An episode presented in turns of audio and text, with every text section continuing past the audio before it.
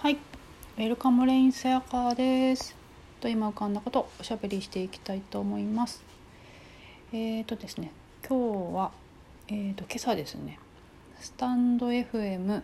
という方であのライブ配信をされてる方がいて、で、あのーオラクルカードっていうんですかね、メッセージカードを引いて、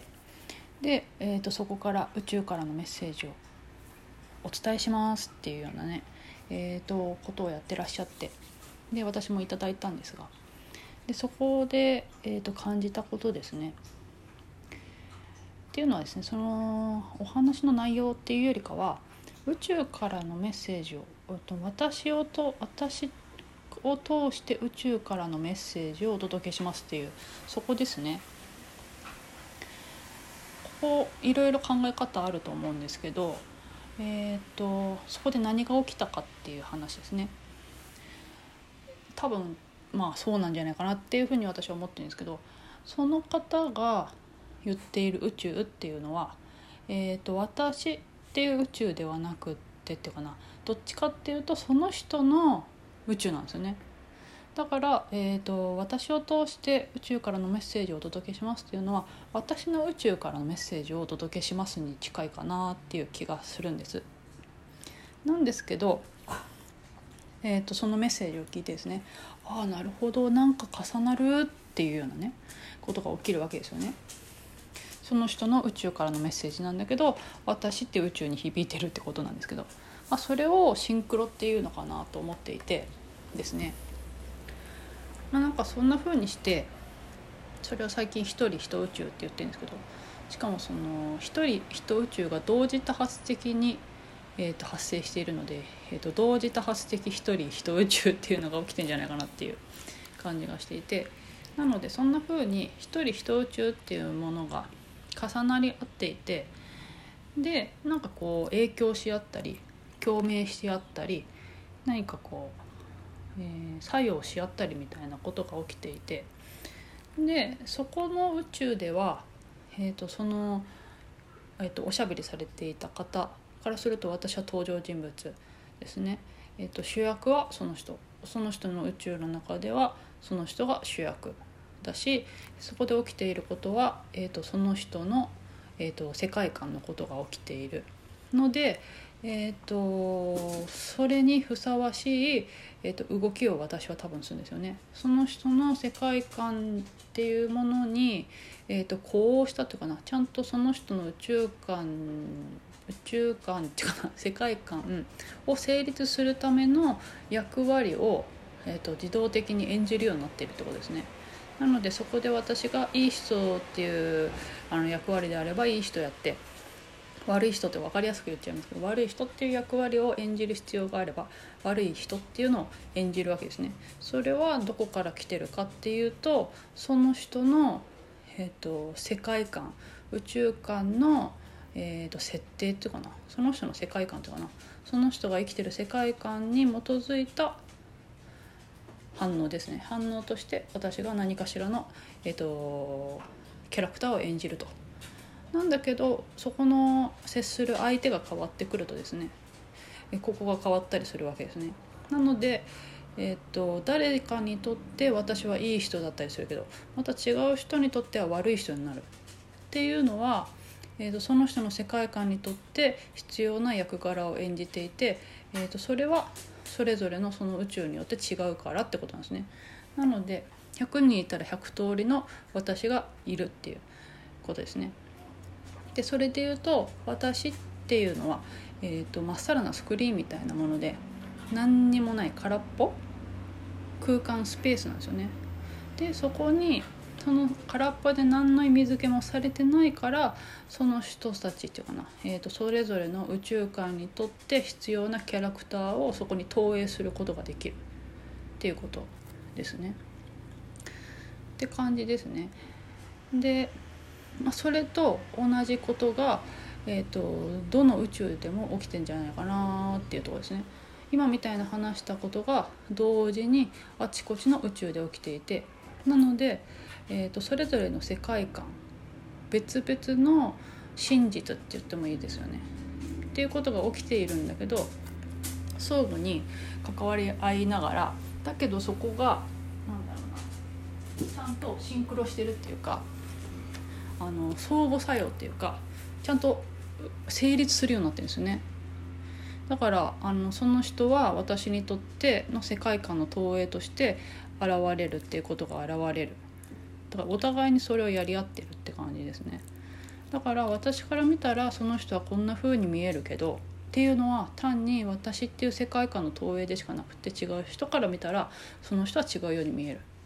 し同じメッセージをあの届けたとしてもしっくりくるっていう体験もあればしっくりこないっていう体験もあるっていうのはもちろんなんか当たり外れっていうところもあったりするのかもしれないですけどそれを体験したくてっていうとこなんですね。なんかこうあ当たってるシンクロっていう世界観の投影がそこで起きるまたはえ全然なんかピンとこないんですけどっていう体験がしたくてそこに来ているっていうとだからどの体験も大正解なんですよね。大正解っていうのは、えーと、世界観がちゃんと投影されていて、えーと体験したいことがちゃんと起きてますね。っていうことですね。っていうのが同時多発的にあちこちで起きていてでお互いの宇宙と宇宙っていうかなが、えーと、重なり合ってってことですね。でうまいことそこでなんだろうな辻褄が合うようにもなっていて。または何だろうな、まあ、辻褄合っちゃうんですね。それでなんだこの野郎とかもう辻褄が合っちゃってるだしあそが意気投合っていうのも辻褄が合っちゃってるしってことですね。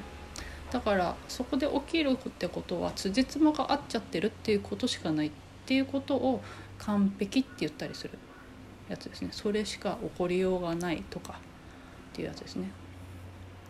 っていうようなことをですねその私を通して宇宙のメッセージをお届けしますって言ってるのはそれはその人の宇宙のメッセージなんですよね。私の宇宙のメッセージでは本当はないんだけどでもなんかシンクロし合うってことが起きるですね。なので語れることっていうのは多分スピリチュアルでも何でもですね。えーと、語れることっていうのは私の世界観しかでしかないんですよね。だからその私の世界観は誰かの世界観ではないのでめちゃくちゃ合致するってことはないんだけどなんでか分かんないけどシンクロっていうのかなそうなんですみたいなことが起きちゃう時もあってっていう風にすると、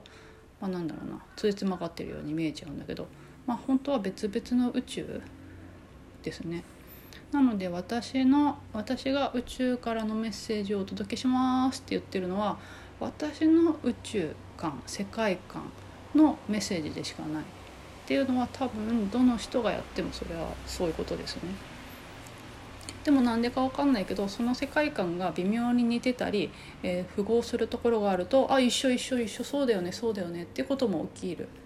ですね。まあ、それと違うことも起きてる起きるってことなんですけどってことですね。でもその視点を持っておくとですね、えーと、ある意味現実的なところから言うとですね、えーと、私が言っていることは私っていう世界観でしかないので私っていう世界観の中ではそうだけどそうじゃないってこともあるっていうのは絶対じゃないってことなんですよね。これは全く大正解でもないっていうのは大正解っていうのは私の世界観っていうかこの宇宙の範囲内ではそうなんだけどそれを違うところに持ってったら全く何言ってんだっていう話にもなるっていうところを覚えておくとっていうかな見失わないとなんか変なことにもならないですよね。あそっかそうあの違い？えーと、この人とこの人の違いとか私と誰かの違いがあって当然でそこを無理に一緒にしたり同じにする必要がないってことですね。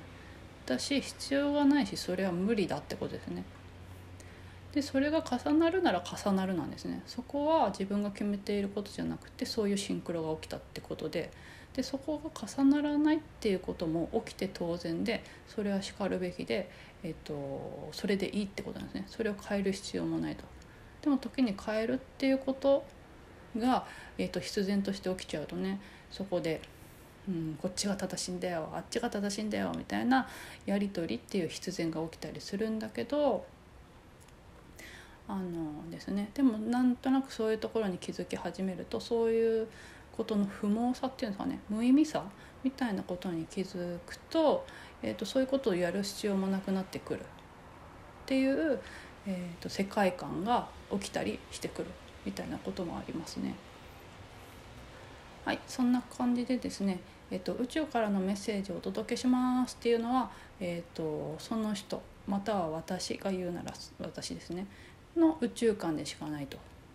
でもなんかシンクロしちゃったりすることもあるみたいなお話でした。はい、そんな具合で本日もおしゃべりさせていただきありがとうございました。ウェルカムレインセガでした。